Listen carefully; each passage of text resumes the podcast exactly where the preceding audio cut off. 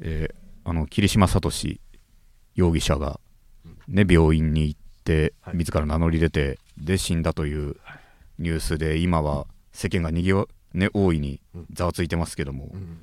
それをね母がリビングで見ていて俺もはい。今日出るラジオ収録に出かける直前はい。ちらっと見ていたんですけどその当時の事件を振り返ってみましょうと。まあ当然のことで。うん。当時の映像もねうん。まだ残ってるとうん。いうことでまあその事件自体は凄惨ですわ。うん。でその爆破爆破事件もしてたんだね。うん。それでその爆破を受けてのなんか当時の記者会見みたいなすげえ昔の映像。はいはい。で偉い人が話してるわけですよ。でそこにテロップねもう下にあって記者会見と同時にテロップなんて流れるじゃないですか、うん。でそのテロップはその現代の作ったテロップですわ、うん。現代の作ったテロップで下に書いてあったんですねその爆破を受けての会見でそのその次元爆弾と思われるものが爆発したと思われるって書いてあったんですよ。まあまあまあ日本語としてまあねあんまり上手じゃない言葉だけどでも逆にパニックというか当時の動揺が伝わると思って、まあ、こういう風に言っちゃったんだなって思って。そしたら音声の方も聞いたら音声ではでも次元爆弾と思われるものが爆発したみたいでしてって言ってて。いや普通に言葉ちゃんとそこも駆使してるじゃんって。思って。えなんでわざわざ何十年経った現代のテロップがうんこんなわざわざへ下手な言い回しのように変えたって。思って。それが俺どういうことだと、うん。今のニュースって政治静止画で広がるのばっかりじゃない。静止画が無断で上げられて、うん。だこの変な言い回しをした人になっちゃうぞとこのうんうん。おそらく今亡くなってるおおじさんがと。うん。細かいことだけどって、うん思われるニコかぶりをうんちゃんと避けた人がなぜそんな汚名を着せられて今さらに生きねばならないと。思って、うんででニュースのテロップってたまに変な時あるというか、今はネットでねもう大人気になった小泉進次郎氏はいはい。なんか面白い使われ方をしちゃってるじゃない。うん。確かに変な言い回し多いと。うん。で俺も別にあの人を追ってるわけじゃないけどはい。でも一番それの火付け役になった、うん。一番最初の名言迷うと書いての名言。があってそれもニュース記事のテロップになって静止画となって広まったやつなんだけど、うん確かなんかね有名なやつですよ。だから要は日本は今のままじゃいけない。だからこそ今のままではいけないと思っているみたいな。まあその通りだ。そう、ね。それがあるんだけどはいはいはい。それもね俺うろ覚えだけど、うん。テロップでそう書かれてんのよ。うん。だけどその前後にも文章があってうん。でこの不思議な文章から想像できないんだけど確か前後の文も踏まえたらはい。意外なことに普通に意味通ってる言葉だったのよ確か。その前後そう言ってんならあじゃああ意味通ってるって思って。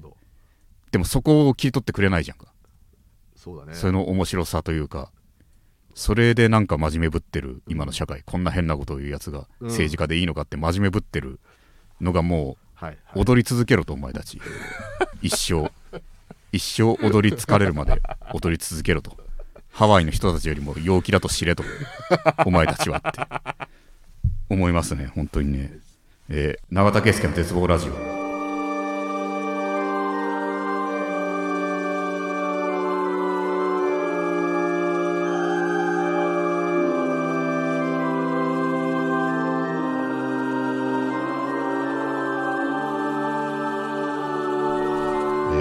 番組は永田圭介の絶望ラジオです。いろんな絶望を吐き出していくのでよろしくお願いします。この番組は僕自身が人生に希望を感じた時最終回を迎えます。番組の感想はハッシュタグ絶望ラジオでツイートしてください。またリスナーの皆さんからのレターも募集しております。番組を聞いての感想質問など何でも構いません。番組配信画面のレターボタンから送ってください。ラジオネームも書いてもらえると嬉しいですと。はい、えー、聞き役の方のが目の前におります。はい。えっ、と本日は収録が1月29日ですね。うん。えー結構なうん。ドタバタとした1月でしたけどね。やっうん。ぱりあの炎上が多かった。炎上多かったね。うん。ういろいんろと。直近だと何でしょうか。お寿司屋さんの大将が怒ってる画像が、上げられたやつね。はい、あれなんかでもね、うん。すごいすごいね。なんかあれだよね。し写真で一言用に撮ったやつみたいなぐらい 美しい静止画だったよねあれも。結構そっちまずうん。完成度にビビるよね。だって動きの途中とは思えない、うん。いろんな情報が詰まってるさ。そうそう。その主観主観視点でも。からそのうん。どっちに非があるのか、まあ世間は今女性の方に非がある流れが多いのかなでも、うんうん。よく撮ったとあの主観視点が伝わるいやが画ー角でよく撮ったって。表やっぱそのうん。まずね、うん。冷静だよねそこは一とね、大将もカメラ目線じゃないかって一瞬思うぐらいの。違うけど。さそうなんだよ。あれカメラ見てたらよ面白いんだけど でも、うん。カメラ見てたら何撮ってんだよ感が。まあまあ確かに。あるかもしれない。またほら、これもまあ、うん。ネットではいじられてたけどさ、うん。後ろからこう出てくるさ、うん。あの大男みたいななんかね。お弟子さん、いたね。うん、あれもまたいい味じゃないですかそう。弟子が抑えてんのもね。りそうなんだよ。面白かったよな。それでまあだからさっき言った切り取りじゃないけれどもね、うんほんと一瞬のねあれですから。そうだよね。うん。でもそれもさうん。思ったけどさ、うん。まあまあまあ世間はさっきも言った通りそのはい。女性が、俺も情報のどういう順番で出てるか知らんからはい。でもどうやら女性の方が今部下悪いのかな？なんか後から出てきた表現がいいかもしれないね。そう。真実は分からないからそう。とりあえず分が悪いという表現にしましょう。後から出た情報が大体女性の方がマナー悪かったみたいなのが多いっていうことだもんね、うんでさあでもやっぱ思うのはそこは思うのはまあその可能性が高いのかもしれんけどという。はい。その正しい批判の中にねでもそのあんま良くない批判も混ざってるのは俺は。批判の大体気分が悪いわけですよ。大体女性の方がマナー悪かったっていう批判は正しいと、もしね真実ならそうですよね。うん。うん。女性の方がマナー悪かったんだぜって後から怒らせたとこだけ取ってうん。怖い店主みたいに言うのはずるいって。それ正しい批判だ確かにでも中にはさはい。そのそりゃこんな若い女性が自分の金で稼いだわけでもない、うん。着飾った女女が自分の金でもなく食ってんの見たら、うん。大将切れるに決まってんだろっていう。うんいやそれで切れたら大将やばいやつでって。う んそうだねうん。そうだな。弁護になってねえよってそれって。それで切れたらやばい。明らかに店主が悪いじゃん、弁護士がちょっとまあ頭悪すぎるだろだからむちゃくちゃなことで叩いてる人もいるわけだよね。はいはいはい。そいつらもでも正義の名のもとにうん。なってるからね、うん。一緒にあ分かるよ。一緒に戦った人だよ。引用リポストの人たちの中には。そう。そういうね。その国解放のためにルフィと一緒に戦った一民みたいになってるわけですよそのわ家ども。でさ一緒ににどっか何々解放した仲間ってうん。変横島の目戦ったやつも一人ね。何人か混ざってるっていう。中ではそう私利私欲のために頑張ってるやつもいるのにちょっとモヤモヤするのもある。うん。前もねうん。近いので思ったのは、うん。その同じ弁護側なのにうん。意見だけど、うん。お前ら共闘できんのかっていう真逆のその意見で弁護してるのがあって。ああそのだから出来事に対してそうそう。まあは賛否両論があることがあって。そうそうそう。その、うん。なんかのそのいつの時代かも言わないけどそのうん。その俳優の裏の顔みたいなゴシップがあったわけよ、うんうんうん。でそのドラマの現場でスタッフたちに殺すぞという怒号がよく飛ぶはあ。といううん。ことがあって、うん。それもその世間正しさ具合がよく分かんないから一瞬で流れたけどさ。はいはい。それに対してあそんなこと言うんだイメージと違うわみたいな批判側の意見、も多くことだしね。うん、こんなん言ったら終わりだろってうんなって、それに対してかばう側の一意見がまず出てきたわけですね。はい。そのうちの一つは要はドラマの裏のところで殺すぞとか言ったっていうのに対して一つはいやでもそんなのだからじゃれ合って言ってるだけだろ殺すぞなんてって。仲間内ってことじゃんと。それだけ仲がいいってことだよって殺すぞって軽く言えるぐらいっていう。まず一、うん。まあ一応通ってる理屈。はいはい。でそういうのでやり取りがさらにその掲示板で何十も何百も進んでいってその何百後か後に同じくかばう言葉が出てきたんだけどはい真逆なんだよね。うん。そのいやそれは真剣な現場で本当に仕事に取り組んでんだからそれは感情的になって殺すぞぐらい言うだろって。うん。それぐらい真剣ってことだよって。これだから真逆じゃん。ふざけて殺すぞと真剣で殺すぞで。受け取り方が全く違うのにゴールが一緒ってのおかしいもんで。そうそう。そんな冗談言い合える仲良し小良しじゃねえんだよって。言ってだから最初の冗談で言ってるを完全否定してるわけよ。その人かばう側でも。その人をまあ反うん。反論しておいてなんだけども同じ立場ですっていうさ。そうそう。かばってんだけどお互いの お互いの意見こき下ろしてる、どういう状況なんだよこれ、うん。立ってる場所だけが同じっていうのは、うん、そんなのばっか。でもこいつら一応仲間ってことならいいんかこいつらはって。この二人を対談させたいっていう気持ちがやっぱ どうしても生まれちゃうそうね。一応そのなんていうか同じ仲間同士でね。ネットの大体そういう何百何万を交えた戦意見の戦いっていうのはそのね、うん。そこも一枚岩じゃなさすぎるからわけが分からなくなるんだよ、確かにね。うん、さっき中田が言ったけど理屈はまあ通ってる。お互いに。両方通ってるから。通ってるけど、うん。あ通ってて同じ、うん。あのあの無地なはずだけどね。そうそうそう。う んよく考えたら殴り合ってるぞっていう。だから両方を対応させることは無理だよね。片方を納得させる言葉が無理じゃん多分。そうねそうね。冗談で言ったんですなら片方ないがしろにするし。はいはい。っていうような。確かにはみ出しちゃうね。そこれはよくないですよ。う無理で世間の話題になったらうん。無理というか最近無理って思ってたけどうん。でもハッとしてるの。昔の一少年時代炎上というものを見ていた俺はそんなのネットを見なければいい話じゃないって。はいはいはい思って、でも最近は特にそう思うというかうんうんうん思いますね。俺もいつかネットははい。俺は今ラジオの告知をするだけのマシンとかしてる。SNS の使い方を。そう。お全てのこれ面白いことを言えそうだって言ったら、うん。まあ、舞台で言おうに全部回しちゃう人だから俺は。おうおそれはなんだかっこいいですよ。漫そうそう。画かっこいいですよ。そうなるともう何も言わなくなってるねもう本当にね。ついみんなわかるよねでそうもねトップに鳩に襲われてる動画だけ上げて。そううん。永田なんかねそこはなんつうか、あの永田の入り口としてあれは最適なのかどうかっていうところは、まあまあ一応キャッチーだよっていうことをねうん。自分で。自分でこうね、うん。大丈夫ですよってね、うん。それ一個だけコメントされたのでさなんか。はい。そのでも鳩そんなあなたが煽ってるんじゃないのみたいな。怖いね。感じの。マジか。あれで。鳩煽ってんだからそのあんた自転車乗ってんだからそれこそ自転車に乗って逃げればいいのにうろうろしてって。いや引くぐらい全方位いたからと。うん。いうことで。意外とそんな一方向だけにいねえんだと、そうね。鳩下ねえのかって。うん、だしあそこ自転車で走ってるワンシーンの方がうん。俺は叩かれる気もするしってあれ公園だったよね？そう。うん。あれだからネタ合わせ m 1出る用のコーツではいはい。出しようとしてた時にうん。そのコーツで2人いんのに俺にしか来ないっていううん。不思議なことがあったからさすがにうん。変な現象だということで撮ったわけで。そうだねあれはね。あれは嫌だって本当に、うん。俺が俺があんな鳩にうん。生き物が平等っていうならあんな寄られたら俺一発ぐらい殴ってもいいはずだよ。うん。そうね。うん。多勢に無勢だしな。そうそう。うん。俺があんな気使ってね踏まないようにこっそり逃げて、うん。鳩煽ってるなんて言われちゃなあって。そうだな。いうことですよ。鳩なんかな。そう。うん。鳩と一緒なんか難しいよな。そう。なるほど。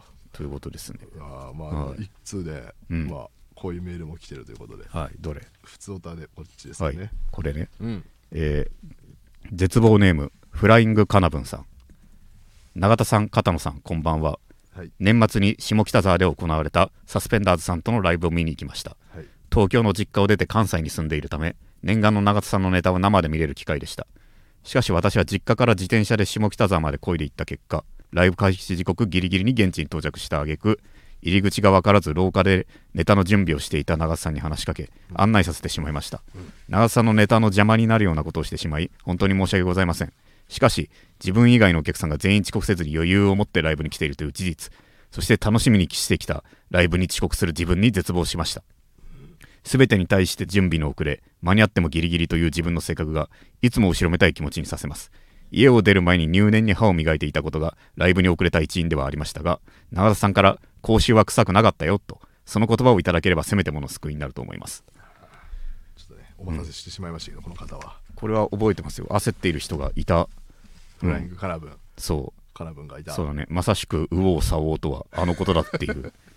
そのそんな分かりにくいところにあるの？右と左。いや分かりやすにくくね。うん。いやだからこの人を批判するわけじゃないけど分かりにくくちょだいぶ裏口だね。裏口寄りだけどはい。通路としては分かりやすいのよだからいろんなルートがあってどこ行けばいいんじゃないのよ。あ一本しかないところだから分かりにくいとこだけど、うん。そこにたどる道自体は一本しかないわけよ。はいはいはいはい。でその右往左往っていうのはまさしく人生のうん。その通りだなって思ったのはうろうろ迷ってる人がいるってのは俺は分かったわけ。そのそう。でネタをで。もし俺のライブを見に来たうん。その会場の人なら、うん。まあまず俺が声かけられなかったんですよ。やっぱ俺のライブ見に来たんすかは言えないかったから、うん。声かけられるとちょっと見てでも迷ってんなって。うんでもうろうろしてその本当一本の廊下をだよ。はい。うろして。うん。であと12メートルうん。進めば、うん。その入り口って分かるとこがあるのよ。その俺のライブそのライブの入り口っていう。鳩になってるそうそうそう。うん。あと1メートル進んだら、うん。そこ見つけて行けるんだけど、右往左往してるから あと1メートル右に行けばいいのにまた左に戻っちゃってのはい。見つからない見つからないっていう風になっちゃってて。あれはだから迷っうん迷うってこういうことだって俺思ったの。もうあと一歩なのになって、う永田は。片方に攻めて踏み切っていった。ら見つかった、はいはいはい。少なくとも左に行き切ればこっちじゃないっていう自信も持てた。うん。けど右往左往だからどっちの確信も持てないわけよ。ああこっち正解こっち不正解の確信すら持てず。そうね。あれは慌てているって思って。ダメだから、うん。そうね。永田はそれを見ていたけれども。で話したからそう、うん。言えなかった俺ののねそうライブに来たんだろうとは言えない俺のライブでですかとは言えなかったから、はいはいはい。まあでも一瞬うん。明らかに俺を見て止まったのは感じたの。だから一通行人と俺を思ってないと。うんうん。何か知ってる人って思ってんならじゃあ演者って分かってるってことだってはいはい。思ったけど、それでもね話しかけられず。うんうんうん。で向こうからそのはい。聞いてくれたから、ああそのはいはい。すいませんっていうことで、うんうん。それでもう本当に来てもらって講習は分かんないな。まあ講習は、うん。講習は臭くなかったですよ 結構距離も離れてたしね、うん。これでもちょっと気になるけど永田もさうん。まあだから準備と遅刻とかさうん。あるはあるだろうし。来そうだね。うん。遅刻めっちゃするわけでもないけどうん。そうだね。一般的なでもなんかなんていうのかさ人並みにするかな。人並みにするっていう絶対に他のやつらも来ないって確信の時とかは、あとは行かないっていうなんかリラックスで集まるような時とかはね。はいはいはいはいそうだけどね。うん。またあれだよね。うん。遅刻に関してはうん。一番悪とされすぎてませんか？あった？ちょっと思う。あ何が？あの世の中の道徳で。あ遅刻が？日本。まあでも正しいんじゃないのかな。人を待たす。うん。俺が行かなかったら待つの確定みたいなとこだったらさすがに。うんね早めに行ったりするけどね。そうそうそう。だけど。うん。まあだよね。うん。あのマジででも結構うん。遅刻はさ、うん。だって俺もそのうん見計らった時間帯とそのうん。特にそのほ徒歩で離れてる場所とか、うん。まあ、特にこのスタンド FM なんかうん。最初なんかは結構戸惑いましたよ確かにね。結構余裕かなり余裕を見積もった割にはあのうん。これ疲れんじゃねえかみたいな。うん。そういう時のさやっぱりその腑に落ちなさこっちはめっちゃそうだね。見積もって見積もって 結果遅刻になるとかはでも結局遅刻をするものうんところどころでねちゃんとした人を見た時のうん。コンプレックスっていうのが罰だと俺は思うわけですよ。そうだね。前いろんな縁があって薩摩川とはい。一緒に俺と薩摩川と寺田君とはい。なんかねご飯をてかお酒を飲むことがあったけどええ。そのそのすぐ徒歩12分のところではい。この夜、うん。その薩摩川がオールナイトのトークライブがあるとうんうん。いうところで、うん。で入り時間とかを気にしてて、うんまあでも入り時間もうすぐっぽいようなことを薩摩川言ってて、うんうん。でもライブの開演自体はそれよりもめっちゃ後なわけよ。はい。行ってでトークライブだしそんな準備もなさそうだと思ってて、うんうん。いう感じだったけどうん。でまあ近くのとこだよって言ってうん。で開演も始まるのめっちゃ後なんだろうみたいなな話もうん。して、うん。でも薩摩川はでもシンプルなうん。一言を言ったのがねうん「いや俺遅刻嫌いなんだよ」って。で 俺だからもう美しいと思ってしまった。初めて美しいというかうん。それが全部出てるわと。あのネタのきっちり具合というか。はいはいはい。ちゃんとしてるじゃん。結局のところちゃんとしてる、すごくね。完成度、完成度がありますよね、うん。それはね人生を俺が今までのちょいちょいの遅刻をうん、ちゃんと罰として食らった瞬間だよね。ああいう人を見た時は。ああ。うん。直接叱られるよりもはるかに。うん。ああいうちゃんとした人に、うん。俺遅刻嫌いだからって言われて。うん。うん。そうそうですねって俺はひざまずくしかないよもうその人生は俺は選べないんだっていう、ずつ遅刻しちゃったから。うん、もうなんかアウトローな、うん。ねダメな人物をうん。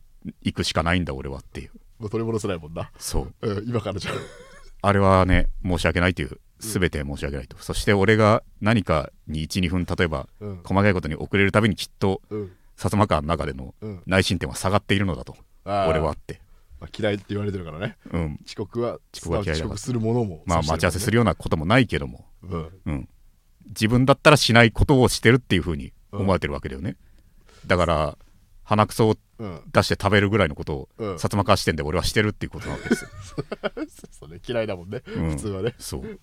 それはだから本当に申し訳ないという気持ちになったねうん。あれはねまだね、うん。これはまあ雑談かもしてれませんけどね、うんうん。いやそのさっき今言ったじゃないですか、うん。ででも永田は別にそのうん。待つこと自体はそんな嫌いでもないんじゃないのって。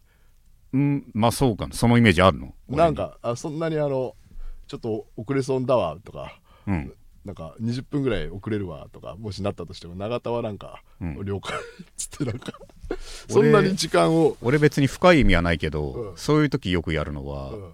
その20分遅れるもまあうん。向こう側がうん。たまにはありますわ。うん、そういう時俺やんのはだから散歩好きって言ってるじゃん。そうそうそだから、う、うん、それぐらいはいいかなって思うのははい、だから俺じゃあそこら辺歩くからって、うん。君が着いたらうん、俺そこ行くからっていうああはいはい、連はい。絡してっていう、だからほんの少しはそっちを待たせる側に最後するっていうその流儀はありますよ。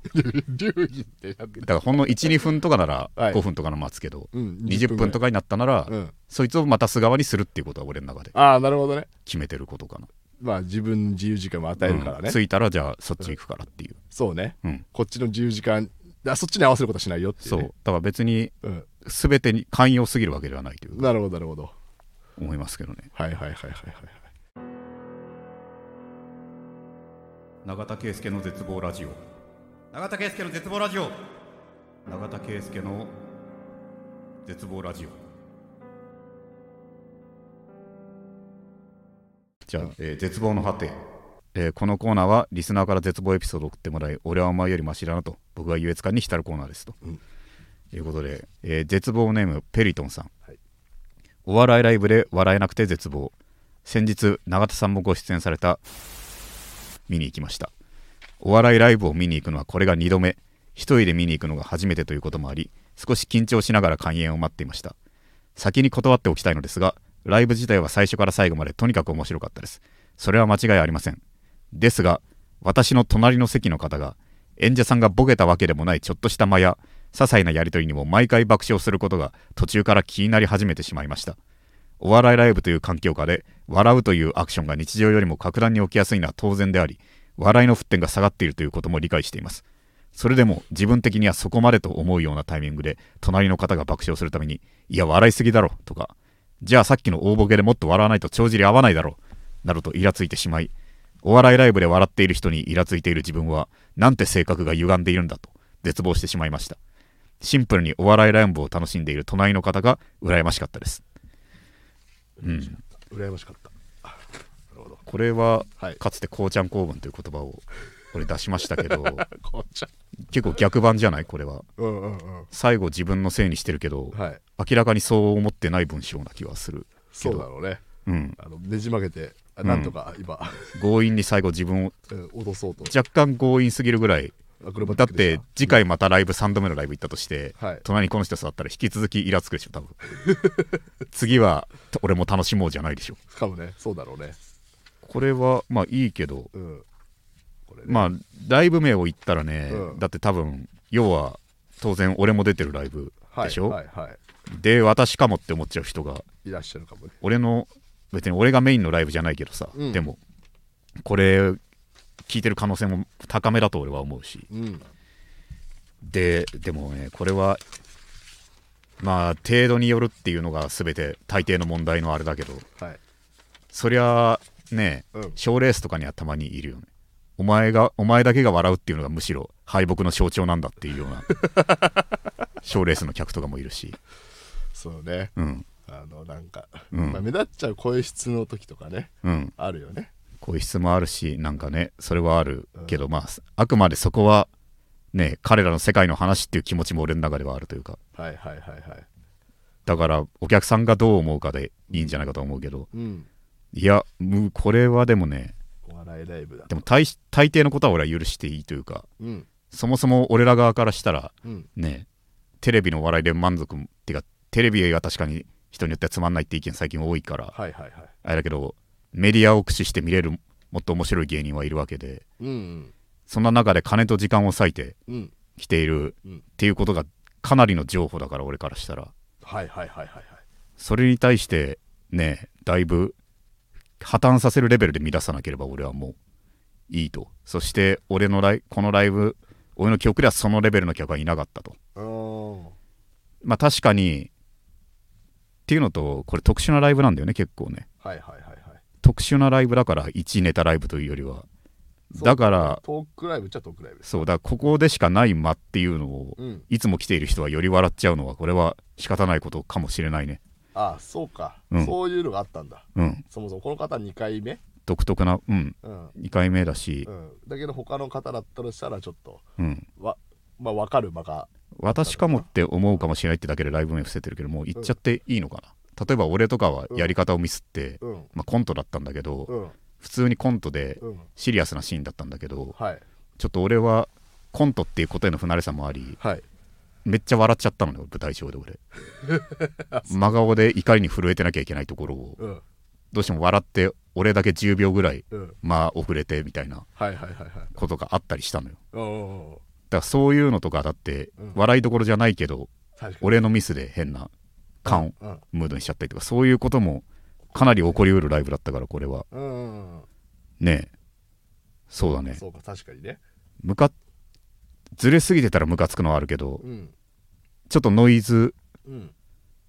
なんだろう。うん。うんなんかでもでもね多分どっちかっつったらこの笑っうん。大笑いしてる側の方がね正しいってか。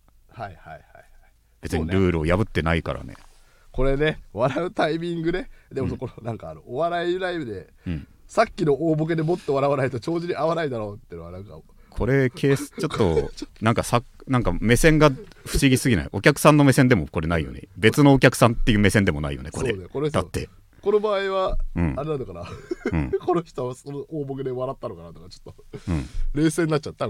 隣にねそう。いう人がいたりしたからこういう思考が生まれちゃったのかなと思うけどいや笑いすぎだろに関しては、うん。なんか本能的なうん。イラつきだから理屈いらないと思うけど、はい。じゃあさっきの大ボケでもっと笑わないと帳尻が合わないだろうわ。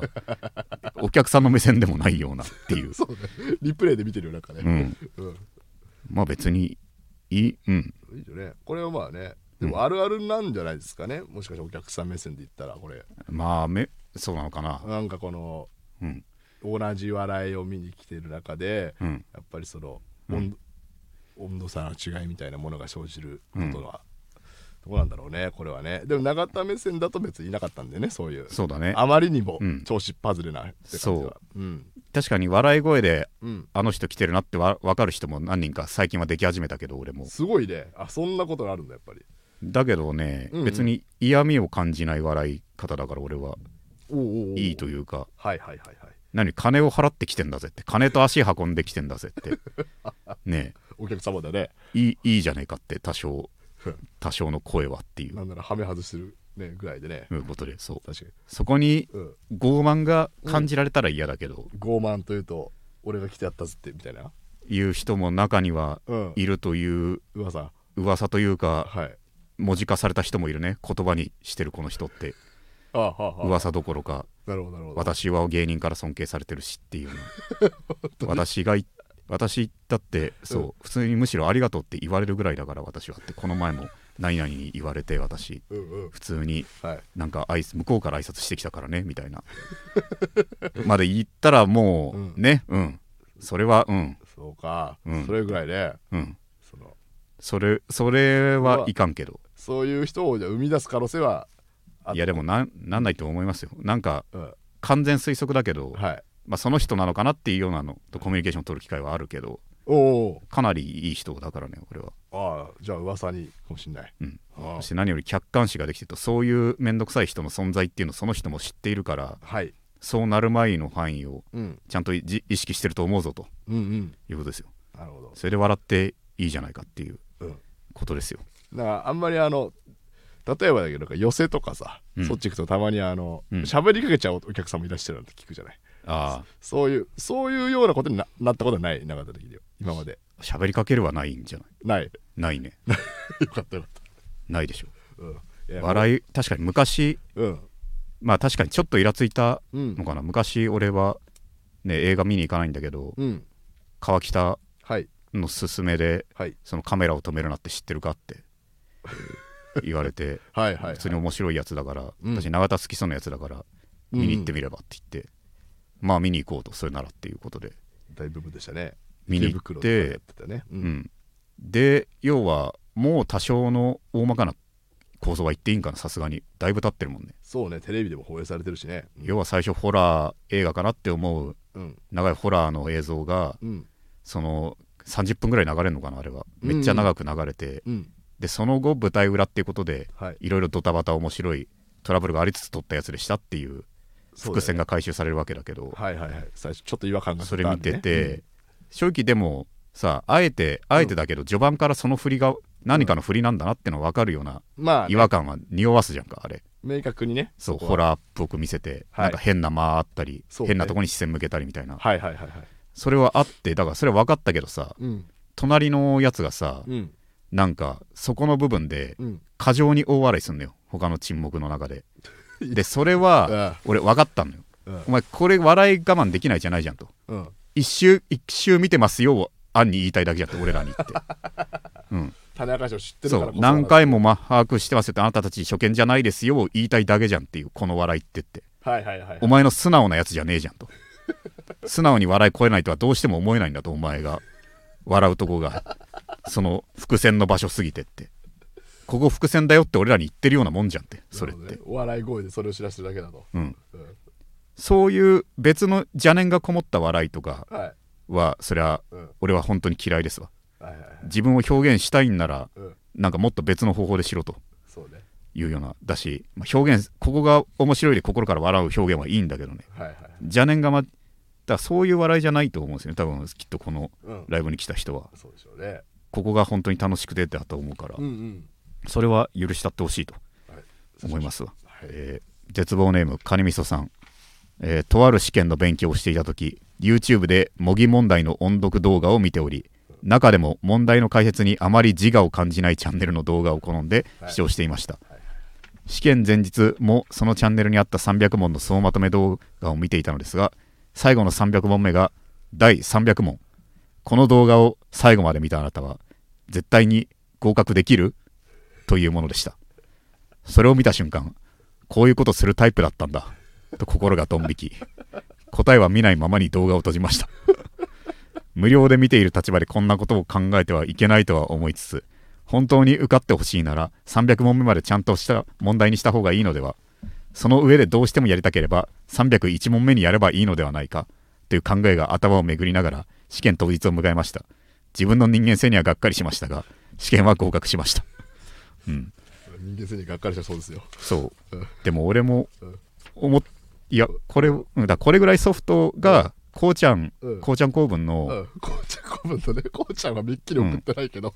ペイトンさんの話はうん。面白かった。うん。だからこれの優劣うん。来手紙のはい。秀逸さでははい。同格だと同レベルの高さだと。はいはいただこうちゃん公文の使い方の正しさという意味でははいはいこのカニみそさんの方が正しいというかこれぐらいほんのりこっそり込めるぐらい。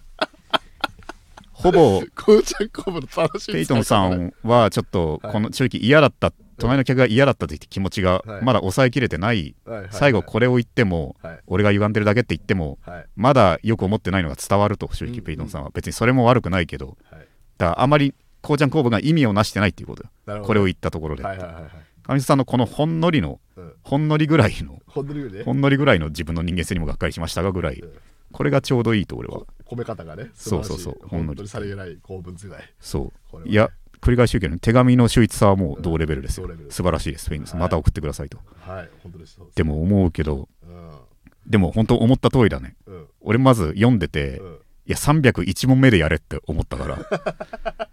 300問やった後に、うん。では301問目ならこっちも用意できるの。ようんうん。おしゃれなこと言うやつかって、思って。うん。なるほどね。うん、それでこれだったらまだはい。ね、あそういうのもあんのかっていう。そうだよね。第300問総まとめ動画だもんねそう。本来。で俺もむ自分のやってることと矛盾するけどさ、はい。まずこれ金光さんの冒頭言って。うん。模擬問題の動音音音読動画。うん。で問題の解説にあまり自我を感じないチャンネルっていう。はい。これはうん。俺もわかる。実は視聴者全ての植物のようなうん。気持ちの時見る動画ってのは大体こうじゃんか。自我を感じないチャンネル。あ一時期俺はあのうん。日本史一問一答とかさうん。寝る前に聞くみたいなのあったら確かにな。うん。うん矛盾することだと思うけどただ俺は YouTube はい。散歩動画と龍が如く動画。はい。特に龍が如く動画はうん。喋めちゃくちゃ喋るわけですよ。うん。登場人物が大事なこと言ってる間も俺ずっと喋るっていうのを 俺決めてるわけ、うん。本来はね。差別化はだからもうそれしかねえと。喋り続けろ。大事なこと言ってる時も俺めっちゃ喋っちゃうから。で後からこれなんか大事なこと言ってましたねっていうのを一応後で言うってはいいうはいはい。ことで、でもさっきも言った通り一視聴者としては、うん。俺確かに自我を感じない動画の方が好きと。はいはい。だから他人のゲーム動画を見る場合、うん。まあだ真逆だけど本当に人が喋ってないものが好き。うん。好きというかね何の懸念もなく見れるっていうね。はいはいはいはい。で俺も見ているから分かるんだけどうん。でそういうののコメントの第1位にあるのがさ本当にあれなんだよっていろんな最近ゲーム実況とか喋りすぎてて、うん。下手に喋ってるやつよりこういう何もないただ淡々とプレイ動画上げてる人の方がやっぱ俺は好きだなみたいなうん。のに一番いいねがついてるわけ。わかるんだけどんわかるんだけどって でも俺がそれに甘んじるわけにはいかねえんだという。そうね。うん。出す側としてはな。そう。出す側としてそれに甘んじるわけにいかねえんだっていうことなわけですよ。そこを逆に言えば、うん。無言自我なしっていうのの安心感っていうものには一番強い武器自然を武器にしているからね。はいはい。これなんか自我なしっていうさ、うん。ジャンルはあるのこれ。なんか動画なしだからそれをアピールしているゲーム動画もあるよ。だから実況なしっていうのをアピールポイント。ゲーム動画だけですよっていう。そうね。そういうの安心感あんのは分かる。わかるけど。ね。永田の場合はね、プレイヤー側としてはねそれ違うよね。そわけですよ。何かしなきゃいけないと。うん。深夜番組のうん。人が昔話をしてくれることがね、はい。意外と大学だったからであって深夜番組のバラエティとかをディレクターさん？そう作り手が？きっとして。はいはい。で視聴者一視聴者が行ったわけですよ。バラエティにうん。ズブズブうん。ハマってる学生たちが。はい。深夜そのバラエティがよくゴールデン行ってつまんなくなることって多いんですけどって。はい。なんでそれはそれなのにゴールデン行っちゃうんすかとみんなって深夜なら面白かったのにっていううん話をしてて。でもほぼ同じようなことだってね。うん。それは重々分かってるんだけどって。はい。でもはい。ゴールデンってのが目指すものだからと。うん。だからそこはそういうのがあっても挑戦しなきゃいけないところだという。ある意味の理屈。だって俺も同じようにだから。結局だから深夜っていうのに頼ってるから面白いって解釈もできちゃうわけだよねそうか、うん。なるほどね。だからそこでなら絶対受けるんだからっていざゴールデンっていう場所ではい。通じるってことが本当のっていうかあれなわけでっていう。はいはいはいはい。本堂を行くのはそっちではあるっていうのをそうそうそう。そこは申し訳ないけれどもあの行かざるを得ないんだっていうね。そういうこと。目指さざるを得ないかなどっちかっていうと。まあまあそういうことだとうんうん思いますよ。確かにそれはね。だから分かるな。うん。字が出ないチャンネルを見たい 確かにこれも分かる。これも面白い。そうだね。うんそうよ。字がない系がこういうの入れてきたら嫌だよな、うん。怖いけどねこれ。うん。俺がうん。入れてるアプリで、うん。ゆアップデートってあるじゃんか iPhone で。あるよ。アップデートの時さ、うん。なんかリ何バージョン何々何々の不具合を直しましたみたいなはいはい、はい、羅列されてんじゃん、うん。それのアプリに俺がなんとなく入れてるいいアプリにだ、うん。その人だけ、うん。なんか最近私スーツを買いましたとか 最近何々をしましたさて今回のっていう。誰で誰が言ってくるのそれ？え？だからその開発者の人かな、うん。これはいらないなって俺思いつつ毎回アップデートしてる、うん、そそいつのアップデートも含まれてるってことなそういうことな。んかなのそれち、うん。ツッコミ待ちならまあしょうがないね。いやいやいや。ボケてくれてるまあでもいいアプリだから全然使えますけど それは正直いらないんだよなって思いながら。あんたのそこが評価されてるわけじゃないんだよっていうね。今そんな冷たいことではないけど。そのアプリが評価されてるのはって。なんかうん、なんか望んでないものを一瞬。本当はだからめっちゃいい喫茶店にうん、本当はこれ食べたくないんだけどっていうちっちゃいお菓子まで毎回くれるような、豆菓子がねそう。これは本当はいらないんだけどなって思いながらの そうだね。感じだね。でそれ言わないとほらあの、うん。これがう受けてると思っちゃうから。そうそうそう。じゃあエンディングですかね。エンディング？早いな、えーあっという間にエンディングです、えーこの番組では、えーリスナーからえーっとなんだレターを募集しております。番組を聞いての感想や質問コーナーへのレターなど何でもお待ちしております。番組配信画面のレターボタンから送ってください。ラジオネームも書いてもらえると嬉しいです。番組の感想は「ハッシュタグ絶望ラジオ」でツイートしてくださいと。ではこれいくかこれ。はい。えー絶望ネームスタードッキリ身柄拘束。永田さん片野さんこんばんは。去年心臓の病気で入院した時のことです救急車で搬送され集中治療室に運び込まれ夜中に電気ショックを浴び翌日には緊急手術という慌ただしい状況を過ごしました。その時私はずっと事の成り行きを冷ややかに見つめていました。緊急隊員や病院の医師看護師の方々がせわしなく対応する様子を眺めながら別にこのまま死んでも構わないんだけどなぁと思っていたのです。一昨年高血圧と腎臓病で入院してから食事制限がかかり好きだったものも食べられなくなりました。35年間生きてきて一度も彼女ができなかった私にとって食事は自分の欲を叶えられる希望でした。その食事に制限がかかるような体になったことで自分の将来への期待が全くなくなり生きたいという気力が湧かないままだらだらと今日まで過ごしています。自ら命を絶つことだけは絶対しないと決めていますが余命宣告されるような病気ならなってしまいたいという気持ちはあります。希望のない自分の人生をどう生きればよいでしょうかっていう。35歳俺の1個年上というかまあほぼここまで来たら同年代というか同じ目線だと言っていいと思うけど恐ろしそうだね。欲の話でしょ要は、まあ、別にこのまま死んでいいと思うんだけどなってうん。いうのはうん。俺はそこまでの危機に瀕したことはないからうん分かんないけどうん。それは単純にその時体が弱ってたから思ったことでもあるのではないかと俺は削られた状態でね。単純に思うわけ、はい。そこでめっちゃ行きたいって思う人もいるだろうけどはいはいはい。なんかもういいやって割と普通の人でもなっちゃうかもしれないからね、うん。そこに過剰に自分をネガティブに思う必要はないと俺ははいはいはい。思うわけですけどうん。高血圧と腎臓病で生きて食事制限がかかりうん。好きだったものを食べられなくなりました。でそう彼女ができなかった私にとって食事は自分の欲を叶えられる希望でした。ここが難しいところというか永田でもやっぱり思う。要は性欲うん。で自分を満たせないから彼がはい。見つけたのはし性欲食欲だったわけだけど。欲求。うんそうなると、うん。でも俺はうん。うんよくオナニうん、ん。一人プレイをしてるっていう さあ話をしてうん。でも俺の場合は本当にもう自分の方それを好きになったっていううん。ことはよく言ってると思うし、素晴らしいですね。うん、うん。だしラジオでもちょくちょく言ってるかな。だからね具体的に何かは一切言ってないけどだかはいら俺は中学時代でうん。その使っているおかずをいまだに使っているというその話はよくいろんなところでするんだけど。長持ちしますね。そうそうそう、はいはいはい。だそれぐらいだからだいぶ俺それ好きになってるっていうことなのよ。それが？だから割と本当に俺は満たされてるのかもしれない。だよね。だからその彼女いなかった孤独は別にないわけだよ。そのずっと使ってるおかずがあれば。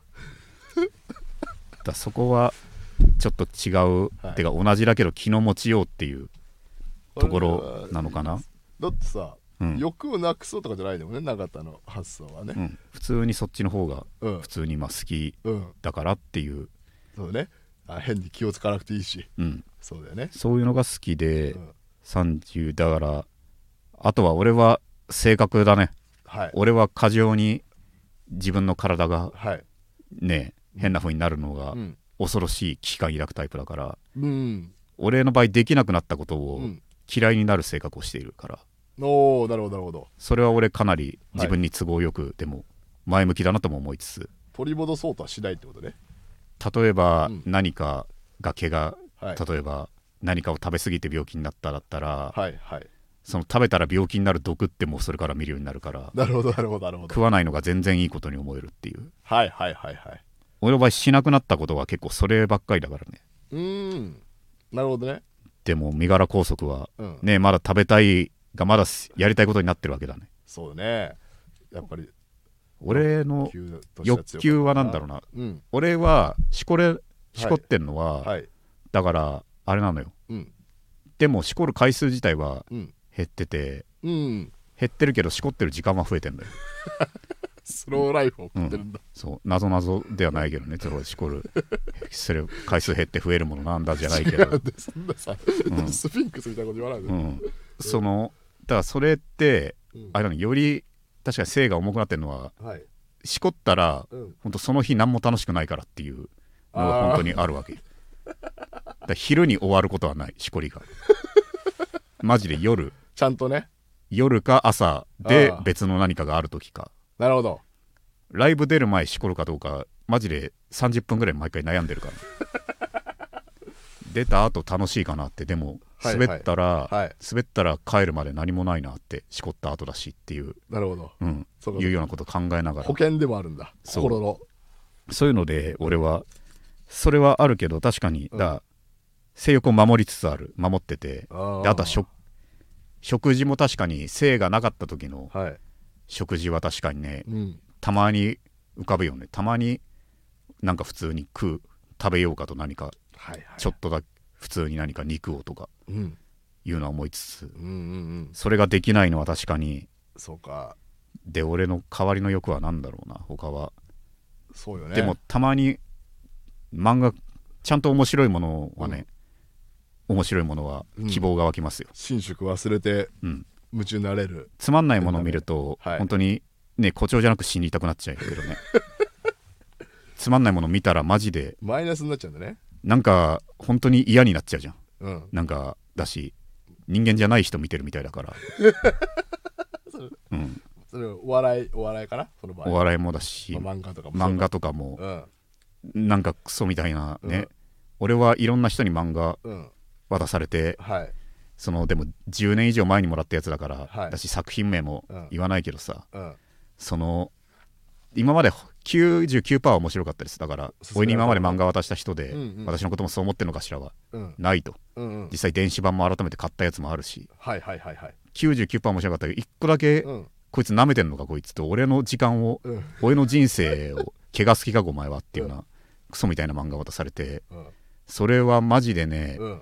もう三四郎さんの表現を借りるけど、うん。あれもう漫画寄生獣をうん。10回ダビングしたような、いや10回どころではない。50回ぐらいダビングしたようなね。ガビガビの。そう。三四郎さんジョー・ミチルを10回ダビングしたような顔しやがってっていう。あるけど。うん。マジで寄生獣50回ダビングとしか思えない、うん。寄生獣面白いと思ってさ、うん。パクったのにさって、うん。うん。寄生獣の面白さ分かってないじゃんっていうような変なクソキモいん表彰的なものだか。そのうん。具体的に言い過ぎたら多分分かっちゃうから、うん。だけど主人公に、うん。ほぼミギーみたいな寄生生物がうん。つくのよ。宇宙から来た生物が。ほぼ右みたいなほぼミギーみみたいなやつだけどクソキモいのはさ、うん。もうこいつ絶対書いてる人が人こいつ人間じゃんっていう、もううん。書いてる人の脳みそをめっちゃ入れちゃってるから、はいはい。右ので方に。寄生生物の説得力なしと なんか、うん。めっちゃ不利っぽいんだよね。いろんなうんうん。その人間とは分からないものだなみたいなのをさ。はいはいはいなんか不利っぽく言うのがさクソ寒くてさ。はいはい急にね。で一巻で一巻でもう仲良くなるしさ。人間と早えよって。わかんねえじゃねえのかよと。最終巻で寄生獣最終巻でちょっとだけ歩み寄れたぐらいの距離感だろうがっていう。絶妙でしたね。右の方は。最後の最後のうん。最後自分の手で持ちなっていって。うん。あれっていう。うんああいうさうんうん。それ一回一巻の序盤で仲良くなってこれクソクソみたいな。あれはねさすがにマイナスになっちゃった。でもクソ漫画を名前俺言うのはねうん。よくないと。でもでもこんな全方位で見てクソみたいなものよくよこしやがったって俺は。本当はそいつの顔に俺は投げ返したいの。唯一その漫画だね案の定5巻ぐらいで終わったしな。うん。その人のこともちょっと嫌になっちゃった。嫌になっちゃった。つまんない漫画の話してもうん。しょうがないけどいろんな欲うん。欲求はうん。俺は湧くよ。俺の欲求はだから性欲とはい。たまにそれがない時のうん。あれ食べたい。いいですね。とうん。